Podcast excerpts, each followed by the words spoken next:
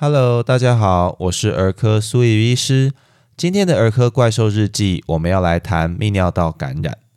泌尿道感染是婴幼儿及儿童常见的感染，主要的病因是细菌经由尿道开口入侵泌尿系统来引起。整个泌尿系统包括制造尿液的肾脏、连接肾脏与膀胱的输尿管、储存尿液的膀胱，以及连接膀胱到外界的尿道。如果感染的位置局限在膀胱以及尿道，我们就称作下泌尿道感染。通常只要好好治疗，就可以完全痊愈，不会留下后遗症。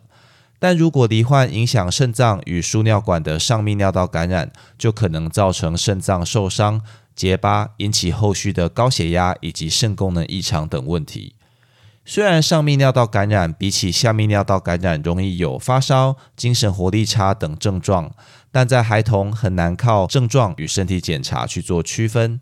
另外，一些泌尿系统结构异常，比如说像膀胱输尿管逆流，也会增加反复泌尿道感染的机会，需要检查追踪，并在需要时治疗。因此，谨慎积极的处理儿童及婴幼儿泌尿道感染是有其必要的。最常引起泌尿道感染的细菌是大肠杆菌，占了八成。其他肠内常见的细菌以及表皮的细菌也可能会造成泌尿道感染。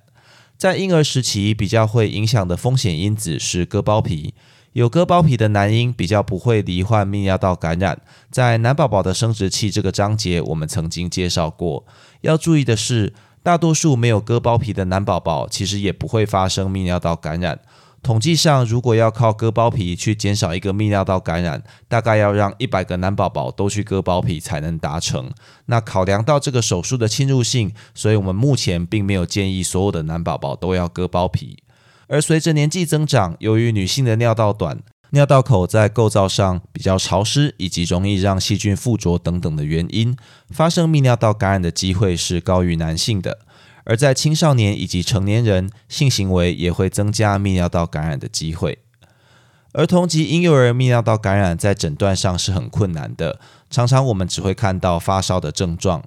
两岁以上的孩子比较容易会有下腹痛、解尿困难、疼痛以及频尿的表现。那婴幼儿则可能会有活力下降、呕吐、尿液颜色改变或者特别臭等等。但大多数都还是必须要靠尿液检查才能做诊断。尿液检查在不能配合解尿的孩子尤其不容易，常常需要贴着尿袋等待数个小时，或者采用一些比较侵入性的单次导尿、耻骨上膀胱穿刺等方式才能够取得尿液。由于很多病毒性的感染在发烧的头几天也是没有明显的症状，何时要去做尿液检查是相当困难的决定。在只有发烧症状、精神活力佳的孩子，先观察一到三天。如果仍然没有其他症状，或者能够合理解释发烧的疾病被诊断，再来做尿液检查，是我们常常会采取的做法。但如果孩子其实是泌尿道感染，也可能因此让治疗的时间延后，增加肾脏受伤的风险。还是要去看每个孩子的状况去做决定。常用来诊断泌尿道感染的尿液检查，我们可以分成尿液分析以及尿液培养两种。如果尿液分析发现有大量的白血球、白血球分泌的酵素以及亚硝酸盐等，就有高几率是罹患泌尿道感染。通常只要送检一两个小时就会有结果，并且可以据此开始给予抗生素治疗。但由于有一些泌尿道感染的患者，他的尿液分析是看不出明显异常，确切的诊断还是要靠细菌培养。如果能够在本来应该无菌的尿液中去养出足够菌量的细菌，就可以证实他得到泌尿道感染。通常需要数天的时间培养才能够得到结果，并且让医师根据细菌种类以及对抗生素的反应去选择最适合的用药。那在治疗泌尿道感染的时候，最常被爸爸妈妈们问的是，到底泌尿道感染需不需要住院呢？一般来说，如果孩子在三个月大以上，精神活力良好，可以乖乖口服抗生素，而且可以在门诊追踪的话，是可以考虑先用口服抗生素治疗，而不用住院的。住院的主要好处是可以做比较完整的检查，打针之后从静脉给予抗生素，并且方便观察治疗效果。考量到有效早期的抗生素治疗是可以大幅降低发生肾脏伤害的风险。如果孩子年纪小于三个月，口服治疗四十八到七十二小时后症状没有明显改善，孩子的精神活力不好，或者难以配合规则服用抗生素，有一些免疫不全或者泌尿系统结构异常这些状况的话，就强烈建议一定要住院治疗。在治疗时间上，泌尿道感染合并发烧的孩子，由于有上泌尿道感染的疑虑，必须要使用抗生素十到十四天才能完成疗程。至于两岁以上而且没有发烧的孩子，可能他只有下泌尿道感染，给予五到七天的较短疗程，通常就是足够。那由于在两岁以下的孩子去分辨上下泌尿道感染实在是不太容易，大多医师还是会选择比较长的疗程。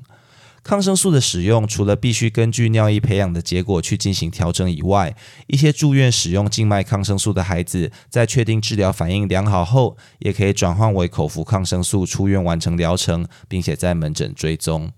那另一个常常会困扰爸爸妈妈们的问题是说，在治疗泌尿道感染的同时，我们要什么时候去安排进一步的泌尿系统检查呢？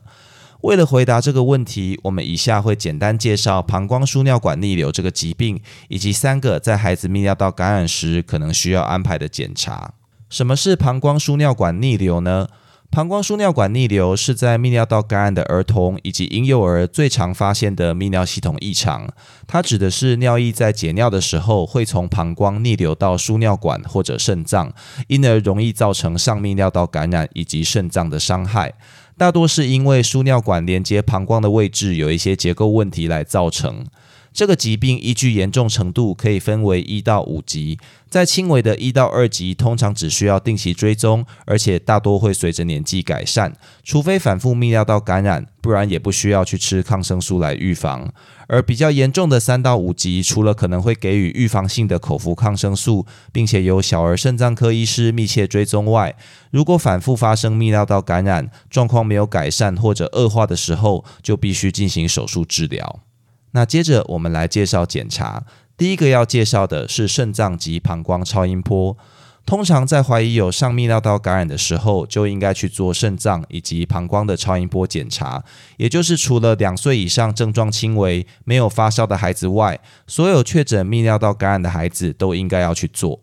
肾脏以及膀胱超音波虽然很难诊断轻微的膀胱输尿管逆流，但它可以帮助评估肾脏是否有发炎、脓疡、输尿管以及肾盂是否扩大等等的构造异常，并且帮助医师判断是否需要安排其他进一步的检查。那第二个要介绍的是排尿中膀胱尿道摄影，这个检查是诊断膀胱输尿管逆流最好的工具。做法是放置导尿管到膀胱，并且灌入显影剂，之后在病人排尿的时候进行影像检查，看看是否有尿液逆流到输尿管或者不正常位置的状况。由于这个检查是具侵入性又有放射线的铺路，通常只有在孩子第二次以上泌尿道感染或者肾脏超音波有异常的状况下才会去做执行，而且一般在感染治疗完成后才做。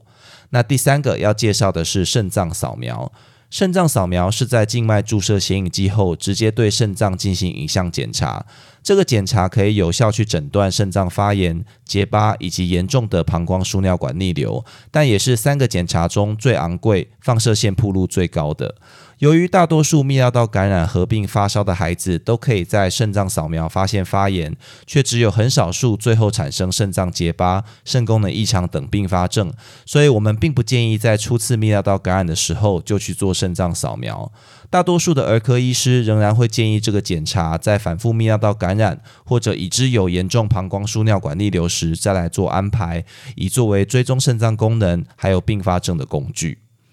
要预防泌尿道感染，就必须要有良好的卫生习惯。平时要摄取足够的水分，并且避免憋尿。上完厕所后做好清洁，而且避免把粪便往尿道的方向擦拭，避免危险性行为，并在有症状的时候尽速就医。即使没有严重的膀胱输尿管逆流，对于反复泌尿道感染的孩子，给予一些预防性的抗生素，确实是可以减少再发生的机会。但是对于避免肾脏结疤，它是没有效果，而且可能会让细菌产生抗药性。所以如果要这样做，必须经过医师详细的评估后再来执行。那其他诸如像喝蔓越莓汁啦、吃益生菌这些方式都没有充足的科学证据显示有预防泌尿道感染的效果。所以，希望透过今天简单的介绍，可以帮助爸爸妈妈们认识这个常见的儿童感染疾病，并且知道什么时候要就医，怎么样去预防，并且在孩子不幸得到的时候，可以配合医师进行治疗，不再伤透脑筋喽。以上就是今天的全部内容。如果你喜欢本频道，欢迎按下关注、订阅，并且分享给你周遭的亲朋好友，这样就能收到本频道的最新通知，也让苏医师有动力提供大家更优质的内容喽。我是苏怡医师，我们下次见。